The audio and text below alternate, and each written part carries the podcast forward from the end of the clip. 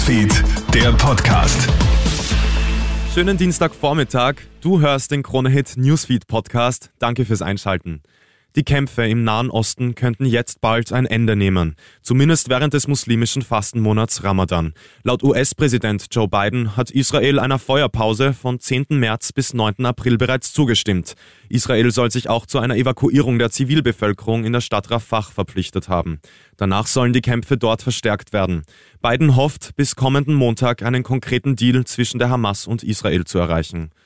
Nach großen Spekulationen über die neue Wohn- und Bauoffensive der Regierung soll heute endlich Klarheit kommen. Zum Mittag präsentieren Bundeskanzler Karl Nehammer und Vizekanzler Werner Kogler das neue Wohnpaket. Im Raum steht etwa die Abschaffung der Grunderwerbssteuer. Die Sozialpartner haben auch einen Eigenheimbonus von bis zu 100.000 Euro ins Spiel gebracht. Der Vorschlag soll aber auf breite Ablehnung gestoßen sein. Dienen die Frauenmorde in Österreich anderen Tätern als Vorbild? Allein seit letztem Freitag sind sechs Frauen in Österreich brutal getötet worden. Gleich fünf davon an einem Tag, darunter auch ein 13-jähriges Mädchen. Beim gestrigen Fall in Niederösterreich geht man gerade von einem erweiterten Suizid aus.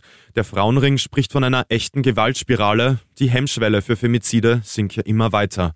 Vor einem Nachahmungseffekt warnt Psychologe Enrique Grabel. Menschen sind so auf ihre Frustration fixiert und dann wissen sie, das haben viele, viele Männer auch gemacht, ganz einfach die Frau umgebracht und damit eine Lösung, eine scheinbare Lösung herbeigeführt. Und ich glaube, dass das auch eine Rolle spielt, dass also schwache, labile Menschen sich denken, naja, wenn das so gemacht wurde, dann mache ich das auch so.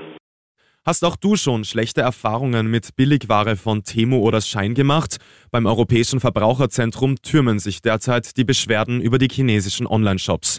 Die fluten das Netz momentan mit vermeintlichen Schnäppchen. So werden etwa Kleidung, Spielzeug oder Elektronik um nur wenige Euro angeboten. Die Ware ist aber oft fehlerhaft, zu klein oder stinkt stark nach Chemikalien. Der Rückversand ist kompliziert. Jakob Zarari vom Europäischen Verbraucherzentrum. Die Kleidung schaut überhaupt nicht so aus wie auf den Produktfotos, ist viel zu klein oder stinkt nach Chemie und dann ist es klar, dass man das zurückschicken möchte, aber obwohl man hier an sich ein Recht hat, ohne Angabe jedes Grundes innerhalb von 14 Tagen so Produkte zurückzuschicken, die man online gekauft hat, wird das einem sehr oft verunmöglicht. Besonders gewarnt wird vor Billig-Elektronik wie Akkus oder Ladekabel, die können im schlimmsten Fall zu Bränden oder Explosionen führen. Das war der Krone Hit Newsfeed Podcast. Ich wünsche dir noch einen schönen Dienstag. Krone Hit Newsfeed, der Podcast.